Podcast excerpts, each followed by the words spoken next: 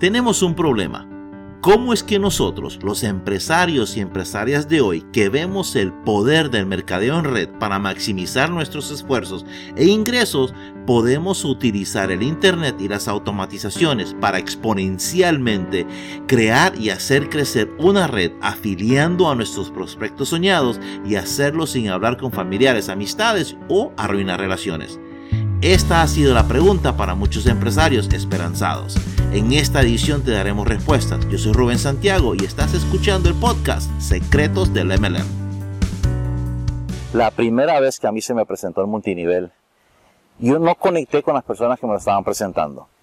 Entendí muy bien el concepto que era de, de distribución de un manufacturador y el cliente al final. Y en entre medio existe una cadena de distribución, ya sea camiones, aviones, bodegas, representantes uh, o individuos, siempre existe una cadena de distribución.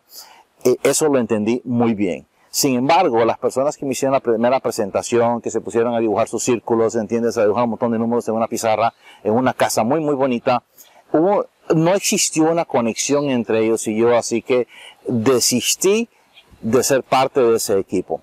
Pasaron muchos años, muchos años, hasta que por fin se me dio otra oportunidad de participar en otro multinivel. Otra vez no conecté con la persona, pero le entré en el grupo porque dije que no quería dejar pasar esa oportunidad.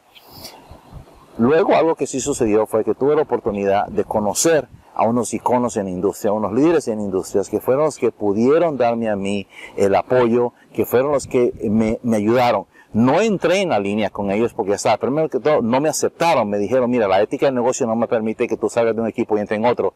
Tienes que quedarte donde estás. Pero te podemos dar cierto apoyo hasta cierto punto porque la mayoría de nuestro apoyo y nuestro esfuerzo va con nuestro grupo. Yo lo entendí muy bien. Y me apoyaron. Eventualmente tuve otra oportunidad de trabajar con ellos directamente y lo logramos. Hicimos eh, algo muy, muy grande. Pero, sin embargo, lo que quiero dejarte saber es esto.